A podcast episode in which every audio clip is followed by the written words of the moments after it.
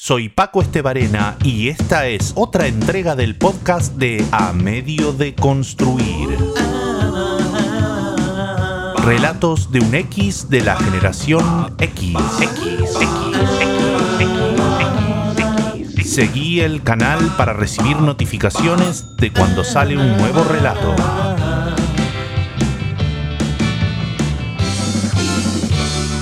El Sindicato Único de Hijos Únicos. Hay dos condiciones principales que definen al hijo único y ninguna de ellas es la de no tener hermanos. Se trata de la obligación de notoriedad y la propensión al aburrimiento. Es normal que el hijo único crea que tiene que sí o sí destacar en algo para ganar su condición de ser. Una meta difícil de lograr, ya que siendo bueno o aún muy bueno en alguna actividad, la trascendencia en términos de relevancia pública es algo reservado para un grupo minúsculo de privilegiados. Esta ambición suele comenzar a edad temprana, a poco de que el niño empieza a relacionarse con otros por fuera de su núcleo familiar. De repente, descubre que no es el foco exclusivo del interés de quienes lo rodean, a la vez que deja de ser festejado por cualquier cosa, es decir, de ser admirado sin mérito. Tras el choque con la realidad, padecerá una sensación profunda de desengaño que lo marcará para siempre y lo introducirá en una carrera desenfrenada. Primero, por probarse a sí mismo su valía, luego por convencer a otros de esta. Aún sin que nadie se lo exija, intentará demostrar a toda costa a la sociedad, pero especialmente a sus propios padres, que es digno de recibir aplausos y que estos son merecidos. Así, tentará suerte de forma sucesiva en distintas disciplinas hasta encontrar aquella que le dé las mayores chances de éxito y exposición. Nada lo desviará de su destino de megalómano.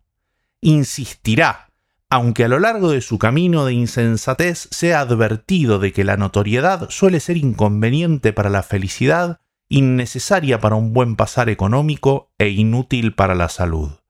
Por ende, prescindible. El aburrimiento es inherente y excluyente de quienes son criados en soledad. Basta configurar cualquier situación hogareña cotidiana para entender que el infante solitario paga su tranquilidad con tedio. Por el contrario, las relaciones fraternales hacen imposible el sopor, ya sea durante el trato cordial o la pelea. Aquellas situaciones que los grupos de hermanos pueden considerar a priori alentadoras, como unas vacaciones familiares, son hastío garantizado para el niño que depende de sus padres para la diversión. En esos casos, se esperará que si el chico es bien educado, se entretenga solo con cosas de adultos o que satisfaga sus necesidades de socialización durante un encuentro circunstancial breve con otros coetáneos. Niños en su mayoría con hermanos y sin tiempo ni interés de saciar su escasez de compañía.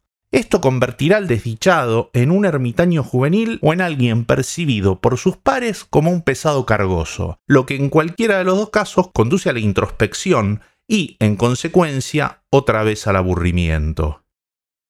Como algunos ya saben y otros se imaginan a esta altura del relato, yo soy hijo único. Aceptaría los cuestionamientos de quienes comparten esta condición conmigo por haber revelado al resto nuestros vicios y debilidades. Sin embargo, no les pido disculpas. Por el contrario, amparado en el mérito de ser alguien que ha perseguido la celebridad y fracasado en todas las artes, ostentando la virtud de quien se ha enamorado y sufrido de amor mil veces, más de aburrido que de otra cosa, aprovecho en este mismo acto para fundar y a la vez proclamarme secretario general del Sindicato Único de Hijos Únicos, SUDU. Los convoco, camaradas del cuarto propio, Vengo para transformar la compañía solitaria que nos devuelve el espejo en un reflejo colectivo de todos nosotros. Como hijo único y padre de una hija única, pero por siempre hermanado con cada uno de ustedes, me comprometo a representarnos sin ninguna otra motivación más que la de derribar los prejuicios sociales y culturales que recaen sobre los de nuestra clase. Los hijos únicos no tienen competencia. Falso. La comparación siempre existirá y además idealizada, ya sea con algún primo, vecinito o hijo de otra pareja, que sin excepción será más estudioso, más educado o más de lo que venga al caso. como cualquier divinidad, será de virtud inalcanzable y omnipresente, justamente gracias a su ausencia. Por eso, el hijo único nunca podrá tener a mano al palurdito ejemplar para intentar demostrar lo contrario o hacerle una maldad instantánea. Esto se mantendrá aún después de abandonado el nido parental en cada encuentro familiar o llamado telefónico, ahora en formato de boletín informativo periódico sobre los logros adultos del otrora niño modelo. Los hijos únicos tienen toda la atención de sus padres. Falso. En caso de prescindir de más hijos, el progenitor masculino distribuirá su atención entre mascotas, herramientas y vehículos. Todas entidades no humanas aptas para ser bautizadas, ya sea con nombres cristianos o de fantasía, tan o más queribles que su propio retoño. Si acaso la madre decidiera centralizar toda su atención en el niño, se lo recriminará en voz alta de por vida, comenzando desde antes de que el infante tenga uso de razón o capacidad de entender palabras. Los hijos únicos son todos unos mimados. Falso. Padre y madre no tendrán que elegir a la hora de volcar su frustración adulta. A diferencia de quienes tienen hermanos que reciben solo una porción de la torta de ira parental, el hijo único se asegurará en todos los casos un empacho de tortazos. Los hijos únicos la tienen fácil ya que heredan todo para ellos. Falso.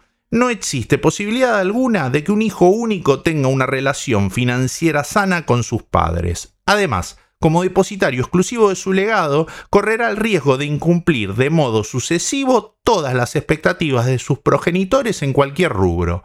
Esto lo convertirá en un deudor crónico, con todo su crédito agotado a poco de ingresar a la edad adulta. Salvo excepciones, vivirá en conflicto familiar y, por ende, llegará desheredado al momento supuesto de recibir la fortuna. Los hijos únicos son caprichosos y egocéntricos. Falso. Si bien todo lo que hace el hijo único es en beneficio propio, posee el don justo de saber que si es bueno para él, es mejor para todos. Comprobación fehaciente de ello es la política de hijos únicos puesta en práctica entre 1979 y 2015 por la República Popular China. Lejos de un control de natalidad, se trató de un plan del comunismo cuyo objetivo principal era elevar el nivel de conciencia colectiva y consideración por el prójimo de su población. Hoy, con China transformada en potencia mundial, se demuestra lo acertado de la medida del gobierno oriental socialista que nunca puso en riesgo su eficiencia productiva ante la que se supondría una multitud de vagos narcisistas consentidos. La verdad se resume en que si a veces los hijos únicos somos medio pelotudos, es porque siempre, aún acompañados y en cualquier etapa de la vida, nos sentimos un poco solos.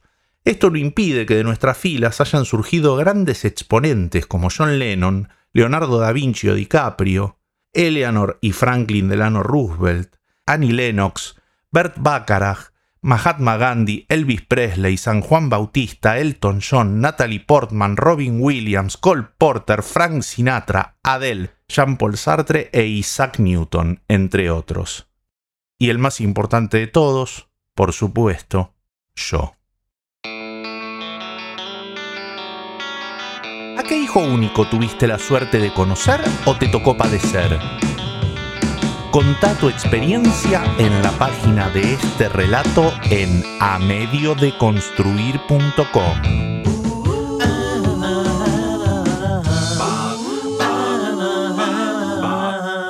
Si conoces algún otro caprichoso, compartile esta historia para que se afilie al sindicato. Gracias y hasta la próxima.